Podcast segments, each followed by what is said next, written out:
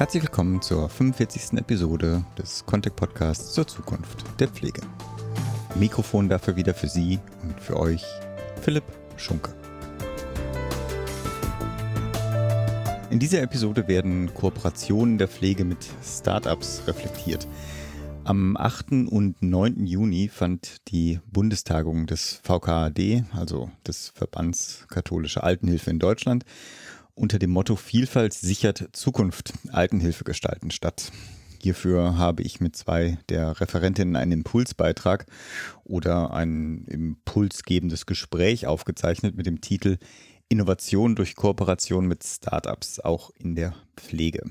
Dieses Gespräch nun habe ich aber auch so interessant wahrgenommen, dass wir Ihnen und euch in dieser Episode diesen Impuls gerne auch zur Verfügung stellen wollen und für diese Option auch an dieser Stelle nochmal herzlichen Dank an den VKAD.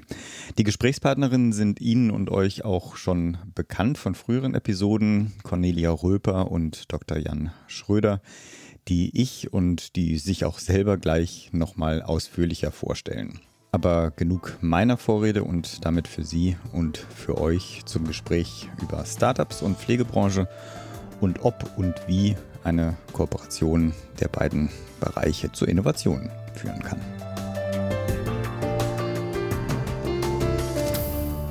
Innovation durch Kooperation mit Startups, auch in der Pflege. Liebe Zuhörerinnen, herzlich willkommen. Ich lade Sie ein, in den folgenden Minuten einem kurzen Gespräch zwischen zwei hm, Brückenbauerinnen zu lauschen. Und zwar zwei Brückenbauerinnen zwischen zwei sehr unterschiedlichen Branchen, beziehungsweise das ist ja eigentlich schon eine der Fragen, die wir hier stellen werden. Und zwar zwischen der Pflegebranche oder der Pflegewelt, Wohlfahrtswelt und der Start-up-Welt oder Start-up-Szene. Heute spreche ich mit Cornelia Röper, Geschäftsführerin bei Mit uns Leben, bei der ich im Übrigen hier auch gerade pandemiekonform zu Gast sein darf. Und Jan Schröder, Geschäftsfeldleiter Innovation und Vernetzung bei der Contec. Conny, schön dich zu sehen und Jan, schön zumindest deine Stimme zu hören. Hallo. Hallöchen. Hallo zusammen. Und jetzt habe ich wahrscheinlich auch viel zu wenig zu euch erzählt.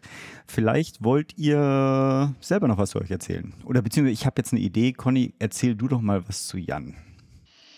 Uff, jetzt äh, bin ich äh. gespannt.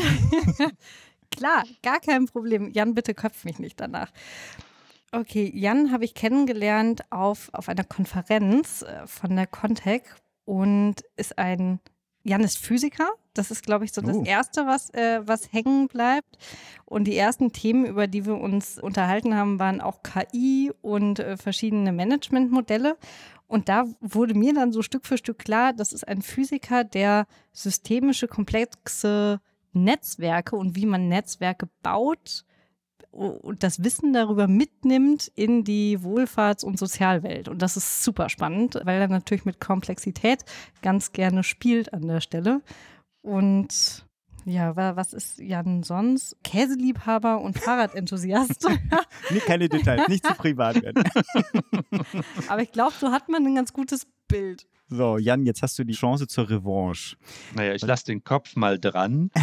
Also ich, ich beginne vielleicht auch bei dieser Tagung, denn das war in der Tat auch schon ein Aufschlag zu dem, was wir heute diskutieren. Das war so eine klassische Tagung, die um die Pflege und ihre Weiterentwicklung ging. Viele weise, weiße Männer haben schlaue Dinge erzählt und dann tauchte Conny, diese junge Frau, da auf und brachte den Saal so ein bisschen durcheinander mit einer völlig anderen Art der Präsentation. Man kennt das, wenn man Pitch-Decks und Pitches kennt. Da wurde der ganze Saal mal schnell durchgejagt durch eine Pflegeplattform. Ja, wir sind ins Gespräch gekommen. Dabei habe ich gelernt, dass sie wir nennen sie jetzt unsere Digitalfee, im Prinzip die hohe Kompetenz hat, digitale Communities aufzubauen, hat mit Refugees die größte Flüchtlingsplattform, so eine Frage-Antwort-Plattform aufgebaut und gesagt, also die Brücke möchte ich bauen. Also wir müssen irgendwann mal was zusammen machen. Das passierte dann relativ bald, aber da kommen wir dann später zu. Das mit dem Käse bestätige ich, das ist aber eine beidseitige Angelegenheit. Dafür liegt sie lieber am Strand, als Fahrrad zu fahren. Auch das stimmt. Dann bleibt nur noch eine letzte, dritte Stimme zu erklären. Mein Name ist Philipp Schunke und für die Contact mache ich unter anderem den Podcast Zukunft der Pflege. Und euch beiden gebe ich überhaupt nicht die Chance, etwas zu mir zu erzählen, weil ich würde sagen, wir haben genug der Vorrede. Springen wir auch gemeinsam mit unseren Zuhörerinnen doch mal direkt ins Thema. Conny, ich fange mal mit dir an. Du kommst ja, ein bisschen hast du es ja gerade eben auch schon äh, beschrieben, deinen ersten Auftritt da bei der Contec-Veranstaltung. Du kommst ja selber aus der Startup-Welt und wurdest ja dann, ich weiß gar nicht, ob bei der Veranstaltung oder schon vorher, mit Pflege, Wohlfahrtsbranche, Wohlfahrtswelt konfrontiert. Wie war denn da so dein erster Kontakt? Ähm, vorher tatsächlich. Ich hatte, be bevor ich bei Mit uns Leben und der Pflegeplattform mit Pflegeleben war, dieses Flüchtlingsprojekt ins Leben gerufen, auch als hemdsärmeliges Startup mit äh, drei anderen Freunden und keinem Geld und dafür ganz viel Nudeln mit Tomatensauce, weil man sich das auch so leisten konnte und hatten da die ersten Kontakte mit der Wohlfahrtsbranche, weil wir eine Fragen-Antworten-Plattform für Geflüchtete und Helfer gebaut haben und dachten, das wäre doch total cool, wenn Migrations- und Asylberatungen das auch digital machen könnten und dann mit einer Antwort halt nicht mehr nur eine Person erreichen, sondern halt Hunderte, Tausende. Und so dann auch alle Geflüchteten in Deutschland erreichen, zumindest die, die irgendwie an Internet kommen. Und haben in dem Zusammenhang dann mit dem Paritätischen zum Beispiel gesprochen oder mit dem Deutschen Roten Kreuz und haben relativ schnell lernen müssen, dass die Mühlen ganz, ganz anders malen, egal wie krass die Krise ist es hängt trotzdem irgendwie am Förderprojekt. Mhm. Und wenn im äh, Förderantrag nicht drin stand, dass man das auch über eine digitale Plattform machen darf, dann steht das da halt nicht drin. Und dann bedeutet das, man muss das in den nächsten Förderantrag erst mit aufnehmen. Dafür muss das aber in den Förderrichtlinien stehen. Und da müsste man vielleicht mal mit dem Bundesministerium für Migration und Flucht über die nächsten Förderbedingungen sprechen. Also wurde uns der, der Tipp nahegelegt, halten Sie doch mal noch drei bis fünf Jahre durch, dann können wir vielleicht auch kooperieren. Ähm, das war mein, meine erste Erfahrung quasi mit der Wohlfahrt. Hat sich dann aber doch, und das muss ich jetzt an der Stelle doch nochmal differenzieren, doch nochmal gedreht. Da sitzen natürlich auch großartige Leute, die es trotzdem anpacken wollen und vorantreiben und irgendwie Mittel und Wege finden, mhm. da wieder drum rumzukommen, um den eigentlichen Zweck zu erfüllen, den man erfüllen möchte. Also man könnte das ja von der anderen Seite betrachtet auch so beschreiben, da kommen also Startups an, die machen Marketing und Branding und reden, was sie alles Tolles tun könnten, haben aber kein getestetes Geschäftsmodell im Anschlag, keine Ressourcen an Bord und wenn man genau reinbohrt, haben sie eigentlich auch nur mit fünf bis zehn Usern gesprochen, aber die Lösung gefunden. Also da sind schon sehr, sehr unterschiedliche Welten, die da aufeinandertreffen mhm. und ein bisschen brauchen, um festzustellen, das geht auch zusammen, um, um vielleicht auch schon mal in die Richtung der Brücken zu gehen. Das wäre eine gute Frage. Hast du das Gefühl, ich meine, das ist vielleicht ein bisschen rhetorisch, weil ich denke mal, dass du ja davon auch überzeugt bist, dass das geht, aber geht es zusammen? Kann man die beiden Bereiche zusammenführen? Also wenn man nicht den Anspruch hat, dass am Schluss ein Merger daraus wird, also eine hm. in sich geschlossene Institution, sondern dass man sagt, ja, man nutzt die Stärken, also das Langsame und Gründliche der Wohlfahrt, das hat ja auch was für sich, das hat auch was mit Verantwortung zu tun gegenüber den Klientinnen und Klienten. Und das Quick und Dirty der Startups, das ist wunderbar, wenn man mal schnell was ausprobieren will. Mhm. So, beides braucht man eigentlich auch der, der risikoreiche Zugang, den Startups zum Thema Finanzen haben, der ist sicherlich angebracht, wenn man ja wirklich ins Neue hineingeht. Da ist halt Risiko. Und auf der anderen Seite kann ein Wohlfahrtsverband, der auch Mitgliedsgelder hat, der öffentliche Gelder verwaltet, nicht so mit Geld umgehen. Mhm. So, aber zusammenkriegen, gerade wenn es zum Thema Innovation geht, das denke ich schon. Also da gibt es auch eine Vielzahl an guten Beispielen, die darauf hinweisen, dass sowas funktioniert. Also was mich fasziniert hat, ist zum Beispiel ein Startup aus Israel, beinahe.ai heißen die. Da guckst du eine Minute lang in die Handykamera und hinterher gibt dir das Ding Vitaldaten, also deine Sauerstoffsättigung, deinen Puls, diverse andere Dinge noch. Das bedeutet im Prinzip, wenn du in einem ländlichen Raum bist, dann kann der Arzt die Vitaldaten abrufen, nachdem du in dein Handy geguckt hast. Das finde ich hochspannend. Oder einfachere Dinge wie Mobilitätsanalysen, Lindera, wo du auch mit dem Handy schaust, wie geht da jemand und kannst also daraus notwendige Aktivitäten zur Sturzprophylaxe ableiten. Das heißt also, auf der inhaltlichen Ebene treffen sich die Bereiche doch sehr, sehr schnell, wenn man genauer hinguckt. Aber Conny, du kennst ja bestimmt aus deiner Praxis auch noch mehr Beispiele. Klar, ganz viele. Eins, was mir, was mir gerade einfällt, weil ich letzte oder vorletzte Woche gerade auf der Pflegefortbildung des Westens war und dort innovative Projekte nochmal ausgezeichnet wurden, ist zum Beispiel ein Trinkbecher, mit dem man auch trinken kann, wenn man Schluckbeschwerden hat. Also es ist eine Trinkhilfe, die hat so einen Zipper drin. Das sieht ein bisschen aus wie, wie so ein Strumpf, der in dem, in dem Glas chillt. Und damit kann man aber in einer sicheren Kopfhaltung, also wie, wie ältere Menschen das dann oft machen, mit dem Kinn nach unten. Ihr seht das jetzt nicht. Sie macht das jetzt gerade live. Vor. äh, siehst du nicht. Aber mit dem Kopf nach unten trotzdem versuchen, was aus diesem Becher zu bekommen. Und das funktioniert damit. Und das sieht nicht dämlich aus. Man kann da einen Griff dran machen, zwei Griffe dran machen. EU was heißt das, also IUVAS. Kriegen keine Werbegelder. Nee, stimmt. Aber ich fand sie cool, deswegen finde ich das immer fair, die dann auch ja. mit Namen zu nennen. Das fand ich zum Beispiel großartig. Oder mit der habe ich eine Weile im Büro gesessen. Lindera zum Beispiel ist eine Mobilitätsanalyse-App. Da kann man aufnehmen, wie wie man geht oder wie Großmutter geht, um dann eine Analyse zu bekommen, ob die wohl sturzgefährdet ist mhm. und da schon mal präventiv dran zu arbeiten. Also es gibt total viele coole Sachen. Die, die, die hier jetzt genannt wurden, kommen eher aus der Startup-Branche, glaube ich. Und dann kann man wieder gucken, wie kriegt man die zusammen, weil Jetzt komme ich ja auch aus der Startup-Branche und sehe natürlich auch die Vorteile der Wohlfahrt, dass die nämlich unter anderem viel mehr Ressource haben als wir. Und sich nicht nur von Nudeln mit Tomatensauce ernähren müssen, sondern ja auch ein riesen Netzwerk haben, super viele Türen aufmachen können, äh, Volunteers haben, Mitarbeiterinnen haben, die man damit mit integrieren kann und wo man auch Dinge eigentlich ganz gut in einem, in einem coolen Testfeld ausprobieren kann und dann zu gucken, ob man das nicht skalieren möchte bundesweit. Ja, vielleicht auch da gleich ins Praktische gehend.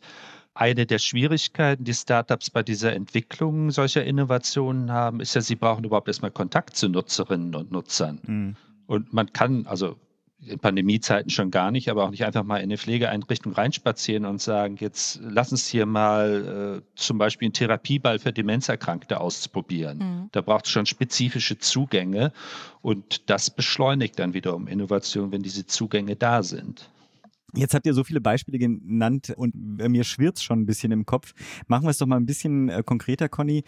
Wie kann denn Brückenbau zwischen diesen beiden unterschiedlichen Branchen funktionieren? Wie kann das aussehen? Kann ganz unterschiedlich aussehen, aber um, um einfach vielleicht mal ein, zwei Beispiele zu nennen. Es gibt zum Beispiel das Gewächshaus M von den Maltesern, was ich total großartig finde, weil die es geschafft haben, einen kleinen innovativen Teil innerhalb der Malteser aufzubauen. Mhm. Und da können sich junge Leute bewerben mit ihren innovativen Ideen und dann werden die da aufgenommen als Stipendiaten. Mhm. Und bekommen Türen geöffnet und können dort arbeiten und können mit den Maltesern gemeinsam mhm. arbeiten. Mhm. Und das befruchtet sich so ein bisschen gegenseitig, weil man kommt an die Nutzer dran, man kommt direkt an die Strukturen dran, man kann mit den Leuten sprechen, die es nachher vielleicht auch nutzen sollen. Das hier in Berlin auch? Oder? Die sitzen in Köln, wenn ich so, das okay. richtig weiß. Okay. Genau, also das ist so, so ein. Meint Lokalpatriotismus. Das klingt ja total spannend. Das muss bestimmt in Berlin sein. Sorry, sorry an die gesamte restliche Bundesrepublik. ja, sorry, weiter. Alles gut. Aber das finde ich total stark, weil die damit natürlich einmal den Startups oder den, den Innovativgaragen die Möglichkeit gegeben haben, frei zu denken und zu arbeiten und sie nicht sofort in die eigenen Strukturen mhm. ziehen. Und gleichzeitig haben sie, sie aber nah dran. Wer das auch macht auf eine etwas andere Art und Weise, ist zum Beispiel der VEDISO, also der Verband für Digitalisierung in der Sozialwirtschaft. Der hat momentan eine Startup-Garage laufen, wo Mitarbeiterinnen der, der VEDISO-Mitglieder mitmachen können und an einem großen Projekt arbeiten in verschiedenen Teams und die können gegeneinander antreten und erarbeiten so momentan ist es die Plattform mit Behinderung leben.de. Mhm. sich vorstellen, ist eine Plattform für Menschen mit Behinderung und da geht es jetzt darum, mhm. was genau ist der größtmögliche Mehrwert, was brauchen die wirklich, was funktioniert in den Strukturen, was könnte wie angenommen werden, was wären die Geschäftsmodelle dahinter Und da wirklich so ein, ja, eine Spielfläche zu haben, mit einer Jury dabei, wo man dann Feedback bekommt, wieder von verschiedenen Seiten, finde ich total spannend, weil damit auch in dem Fall jetzt beim Vidiso Kolleginnen und Kollegen aus Wohlfahrtsorganisationen die Möglichkeit haben, einmal alle paar Wochen mhm. quasi auf die Startup-Spielwiese zu mhm. springen und dann wieder zurückgehen zu können und das aber miteinander zu verknüpfen. Jan, ihr seid ja, also auch ihr beide eigentlich, aber die Frage richte ich jetzt mal an Jan. Ihr lebt ja schon diese Brücke und zwar mit dem Praxisbeispiel der Pflegesterne, wenn ich das richtig verstehe zumindest. Wie funktioniert mhm. denn da Brückenbau da konkret?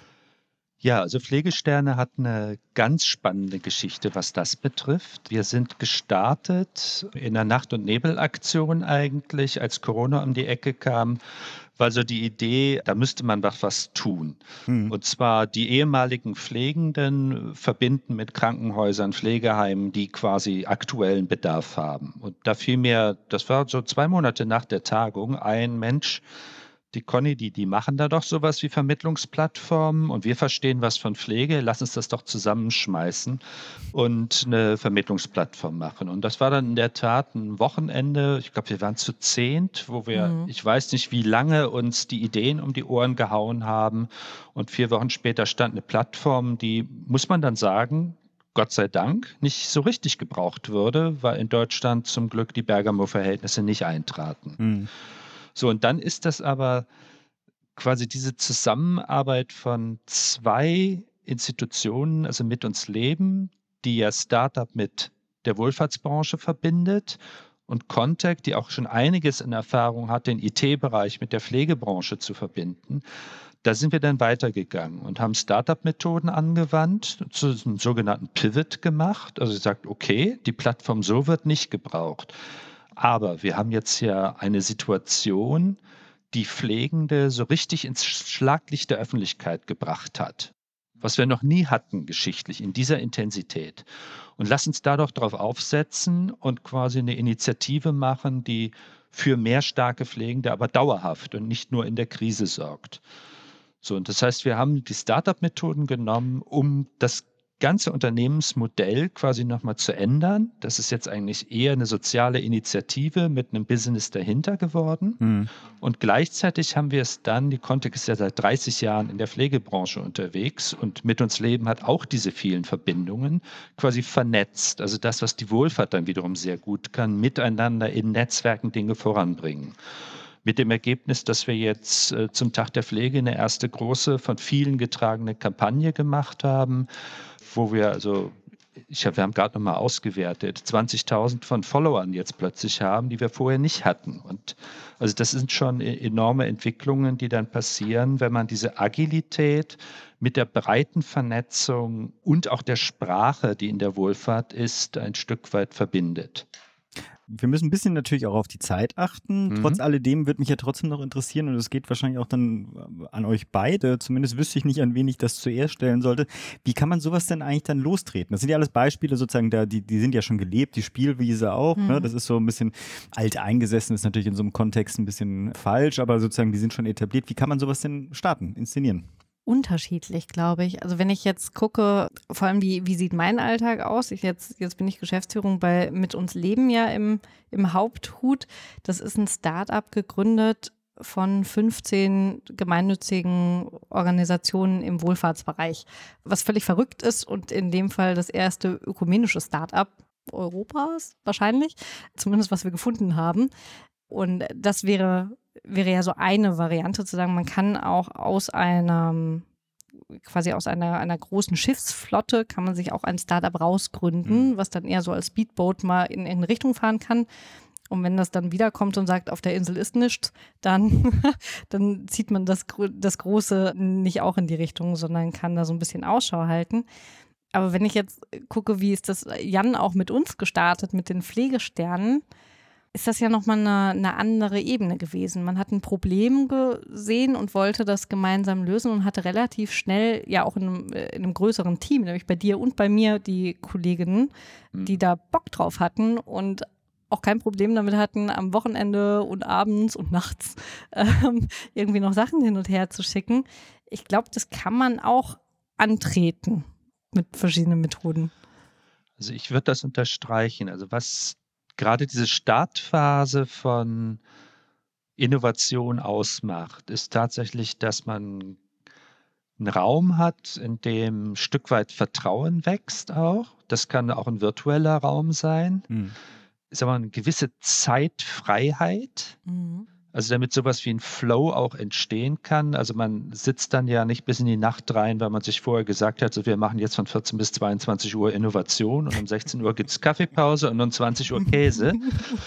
Das, das ergibt sich dann, weil man merkt, ja, die, die Richtung passt. Also da will ich jetzt aber auch weiter. Ich will gucken, was hinter der nächsten Ecke liegt. Und ich hätte persönlich nie gedacht, wie inspirierend das sogar sein kann, zu viert gemeinsam an einem PowerPoint-Dokument zu arbeiten, was ja erstmal total trocken klingt, aber selbst dabei kann ein Flow entstehen, wenn du siehst, dass ja, was heißt gegenüber? Das Gegenüber sitzt dann 600 mhm. Kilometer weg, arbeitet links oben an dem Ding, du rechts unten und irgendwie passt es dann am Schluss zusammen, weil man sich über den Chat dann die Begriffe zugeworfen hat. Und ja. ich glaube, da, darum geht es, dieses also in der Startphase ein solches Klima zu schaffen. Ja, man muss irgendwie diese, diese Wellenlänge finden, wo, wo man dann auf der gleichen Welle surfen kann, ne? wenn man wenn es jetzt verbildlicht, damit man eben am gleichen Dokument arbeiten kann. Und wenn ich jetzt aber überlege, weil du hast du hast gesagt, man muss irgendwie diese diese Welt vielleicht auch kreieren, dann gehört für mich schon auch dazu, dass man Fehler machen darf. Also ich glaube, das ist ein ganz, ganz mhm. essentieller Punkt dabei, weil gucken wir uns unsere Hackathons an, die wir haben, die ich großartig finde. Also das ist definitiv auch ein Punkt, damit kann man das, glaube ich, sehr cool initiieren. Mit einem Hackathon, wo man die Möglichkeit hat, ein Wochenende lang oder wo auch immer, zwei, drei Tage lang mal ganz frei mit neuen Leuten an Problemstellungen zu arbeiten und mal rumspinnen zu dürfen. Und wenn dann nachher totaler Blödsinn bei rauskommt, ist auch okay. Und dann sind es vielleicht äh, vier Blödsinnssachen oder Sachen, die man nachher nicht umsetzt erstmal, nicht weitertreibt. Und eine Idee war richtig cool und die kann man weitertreiben. Aber dafür braucht man, ich sag mal, auch von oben diese Erlaubnis, mal freier denken zu dürfen ohne dass man gleich daran gemessen wird. Und wenn das erste Freidenken nicht genau das Ding ist, was auch in den nächsten zwei Jahren durch die Decke geht, dann darf man nie wieder frei denken. Ja, dann lasst es lieber, dann, dann wird es mhm. nichts. Aber ich glaube, das ist ein ganz großer Motivationspunkt, denn das funktioniert, glaube ich, nur freiwillig. Ich kann ja keinen dazu verdonnern, jetzt innovativ zu sein und die mhm. Extrameile zu gehen, mhm. sondern das muss ja irgendwo intrinsisch kommen. Also ich denke, das Thema frei, also freie Räume, frei von zeitlichen Rahmen und dann verbunden wirklich mit neuen Zusammensetzungen auch. Das mhm. ist eine, also sind mal Minimalvoraussetzungen, dass das Ganze klappt. Und ob man das dann Hackathon, Ideathon nennt oder sich einfach irgendwie in der Kneipe zusammenhockt, auch auf dem Bierdeckel sollen schon spannende Dinge entstanden sein. Sicherlich, ja. Und dann diese Entscheidungsfreiheiten zu mhm. haben, das auch mal weiterspinnen zu können oder zum Teil sogar schon umsetzen, ausprobieren zu können oder oder und vielleicht in der Wohlfahrtsbranche den tieferen Sinn dahinter zu haben. Also warum mache ich das eigentlich? Wessen Problem löse ich hier? Ach, ich löse das Problem von dem Opa Walter, der alleine zu Hause sitzt und sonst nämlich überhaupt nicht wüsste, mit wem er jetzt reden kann in Corona-Zeiten. Dann habe ich einen ganz klaren Case vor Augen und für den mache ich auch was. Ich mache es weniger, damit mein Chef sich ein Digitalisierungsprojekt auf den Lebenslauf schreiben kann, aber für den, für Walter mache ich es dann. Und das ist, glaube ich, was, was man auch, ich sag mal, initiieren kann, indem man diese Nähe wieder schafft, da wirklich dran arbeiten zu dürfen. Du hast jetzt, glaube ich, einen ganz entscheidenden Punkt fast aus Versehen benannt, weil es dir so selbstverständlich ist, Conny, nämlich sich eine Person tatsächlich vorzustellen. Mhm. Weil Wohlfahrt denkt oft eher in Konzepten und in allgemeinen ansetzen. Und das schnelle Kreative wird viel schneller ausgelöst und freigesetzt, wenn ich eine Person mir bildlich vorstelle. 100 Prozent, ja, würde ich 100 Prozent unterschreiben. Finde ich super wichtig. Wir, wir haben ja auch bei, bei den Pflegesternen nachher mit, mit ganz vielen Interviews gearbeitet. Ich bin ein Riesenfan von Design Thinking Methoden. Und jetzt haben wir in Deutschland das große Glück, in Potsdam, hier um die Ecke, sitzt äh, das Hasso-Plattner-Institut. Und wenn man guckt, was für, also wer sind so die die State-of-the-Art Design Thinking Methodengeber, dann ist es Stanford und das Hasso-Plattner-Institut. Das heißt, hier einmal um die Ecke zu gehen und zu gucken, wie macht ihr das eigentlich und da so einen Workshop mitzumachen und die Methoden mit zu übernehmen, mhm. kann unglaublich viel bringen, weil es da tatsächlich darum geht, die User, also die, um die es tatsächlich geht, zu fragen, was das eigentliche Problem ist, ohne sie stumpf zu fragen, was das eigentliche Problem ist, weil das wissen sie ja vielleicht gar nicht. Oder sie mhm. zumindest nicht nach der Lösung zu fragen. Denn, nennen wir mal einen ganz alten Innovator, Henry Ford, hat auch nicht gefragt, was möchtet ihr, weil die hätten schnellere Pferde gewollt und bestimmt keinen schwarzen Kasten, der irgendwie stinkt und Geräusche macht und die von A nach B bringt. Das heißt, das eigentliche Problem war, die Leute wollen von A nach B kommen. Und das ist es, was man da beim Design Thinking auch nochmal lernt. Das wäre jetzt so eine Startup-Methode, die man, glaube ich, ganz cool in die Wohlfahrt mit übernehmen kann. Und andersrum hat man dann die Wohlfahrt, weil anders käme man gar nicht dran, die Leute zu fragen. Mhm. Und das dann auch wieder in realistische Konzepte zu setzen. Wie kann man es nachher auch umsetzen? Ja noch dieses Problemverständnis zu bekommen. Also mhm. wir machen gerade ein Ideathon in der Eingliederungshilfe. Ohne die Fachexperten aus den Einrichtungen würde das alles nicht funktionieren, weil die ja. stecken zusammen mit den Menschen mit Behinderung so richtig tief drin in ihrem Alltag und den kann man nicht von draußen begreifen. Ja, das ist richtig. Sonst sitzt man in seinem eigenen kleinen weißen Räumchen und überlegt sich, was die da hinten brauchen können. Das ja. funktioniert nicht. Mhm. Das stimmt. Jetzt ja. läuft uns so ein bisschen die Zeit. Ich bin äh, so ein, keine Ahnung, schlechte Stimmungmacher, hoffentlich nicht zu sehr, weil uns, aber ich muss, bin ja derjenige, der den Auftrag hat, auf die Zeit zu achten. Deswegen muss ich das irgendwo mal abbrechen. Wenn ihr nichts zu ergänzen habt, ich schaue die Conny an, dann möchte ich Conny, Jan, euch beiden danken, auch für den Appetit haben. Euch und den Zuhörerinnen bleibt gesund. Tschüss. Vielen lieben Dank. Wiederhören. Danke euch. Tschüss zusammen.